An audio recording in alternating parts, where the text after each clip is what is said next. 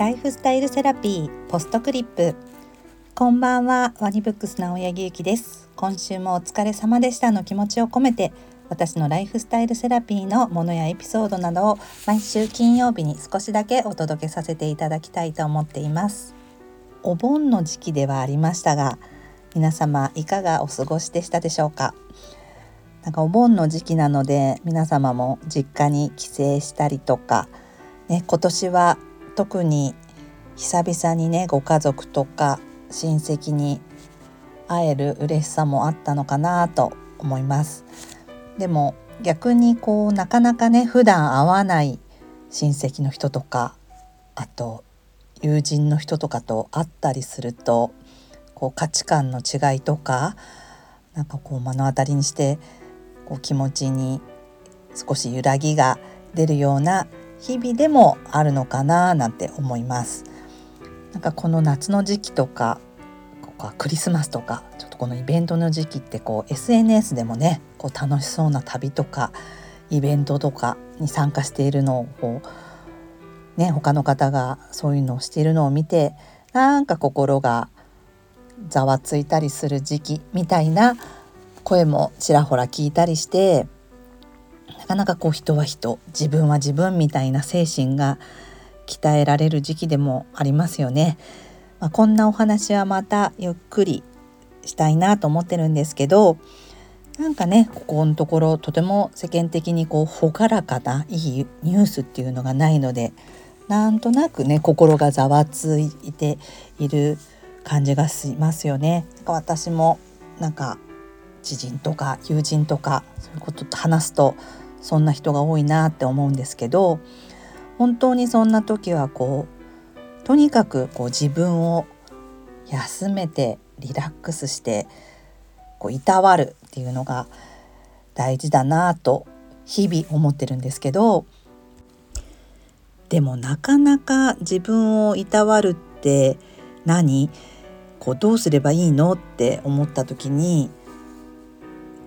あの人から受けるハンドマッサージトリートメントってすごくいいんじゃないかなっていう今日はお話です。なんかこういたわるとか自分のこ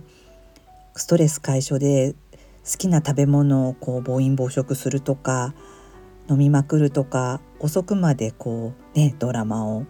見続けるとかでも時にはいいと思うんですけど結局なんか自分にそのツケが返ってきてしまいますよね。なんか次の日寝不足で辛かったり胃腸を壊したりとか。それってこう人にこう暴言言ったり喧嘩してひどいこと言ったりした後に、ま、その場ではその感情って抑えられないんだけど後でがっつりこう後悔するような感じに似てるなって思うんですけどなのでこう人それぞれこう疲れてるなとか心がざわつくなってこう思った時はゆっくりお風呂に入るとかひたすら眠るとかあのワンちゃん猫ちゃんに癒されるとか、まあ、占いに行くとかまあいろいろあると思うんですけどよくね著者であるひろみ深みちゃんの深みちゃんも言ってるけど本当マッサージに行くとかスパに行くとかトリートメントを受けるってすごいいいのよって言うんですけど私もすごくそう思っていてこう体にね触られるのが苦手っていう人以外はまずこう一つにこう物理的に体がこう柔らかくなりますよね。こう気が滞ってたりこう停滞している感じがすごい流れてこう筋肉も柔らかくなるとこう凝り固まったこう心がなんか一緒に柔らかくなるような感じがするんですよね。なんかすごく体も軽くなって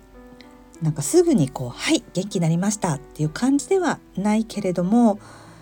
なんか徐々になんとなくこう帰り道がなんか軽くなってどっかに寄ってってもいいような気持ちになるんですよね。で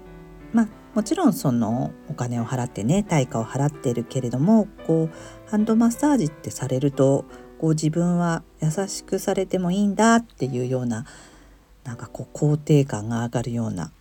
気持ちにもなりますし、まあ、自分にお金をかけてるっていう感じが自分を大切にしているなっていう気持ちにもつながりますしね。まあ、整体とかでねこう体をこうちゃんと姿勢とかを整えてもらうのもすごくいいと思うんですけどやっぱりアロマトリートメントで植物のパワーを借りて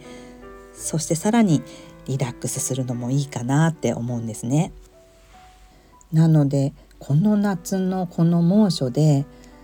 多分自分が思っているよりもこう心とか体とか髪の毛から頭皮こう爪までもこう疲れてると思うのでこういたわって常に自分をいたわることを第一優先に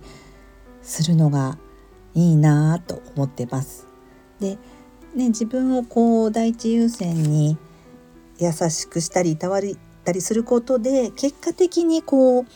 自分もこう機嫌が良くなったり余裕が持てたりしてなんか周りにも優しくなれたりこう雰囲気も良くなって結局自分を大切にする行為って周りにもこう伝播する行為だなって思います。こう何かいいことを人にしたりして、まあ、例えばこう席をこうまあね分かりやすく言うと譲ったらその人が嬉しくってでその人がまた嬉しくって電車降りた時になんか気持ちいい感じで次に会う相手の人にそれを渡してみたいなことがこうやっぱり伝染するこのイメージって思うんですよねだから結果的に自分を大事にすることってやっぱり周りを大事にすることにもなるのかなと思います。でこの逆もしかりでこう喧嘩してこうイライラして外に出ればなんか絶対何かに当たりたくなったりとかちょっとしたことでもこう向かってきたりしちゃいますもんね。だから本当にすごく平易な言葉ですけど自分を大切にするこう自分自身を尊重するってなんか世の中のためになるぐらいな壮大なことなんじゃないかなって思ってます。そんなお話の流れで昨日のライフスタイルセラピーの番組に出演していただいたメディカルフィトテラピストの大和田めぐみさんは植物療法士の森田敦子さんがゴッドハンドだと言ってもう25年ぐらいのお付き合いらしくってで今代官山でフェムテックのサロン兼ショップっていうウームラボで火曜日にトリートメントをされてる方なんですね。このウームラボって本当代官山からすぐで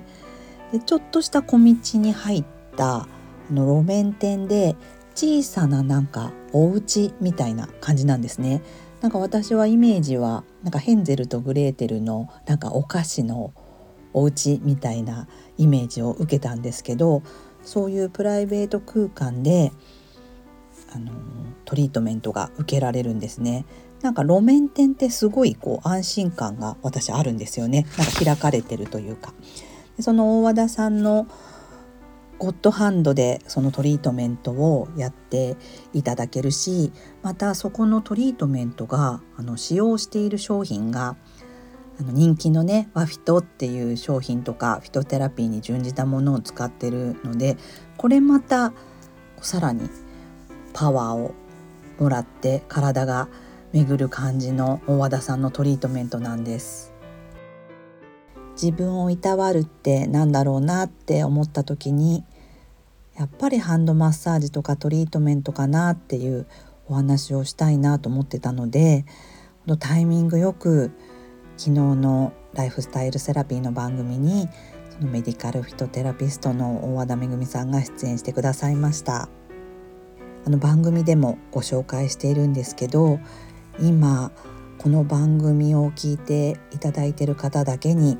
特別キャンペーンをしてくださるっていうことなんですね。今大和田さんはあの火曜日しか予約はできないんですけれども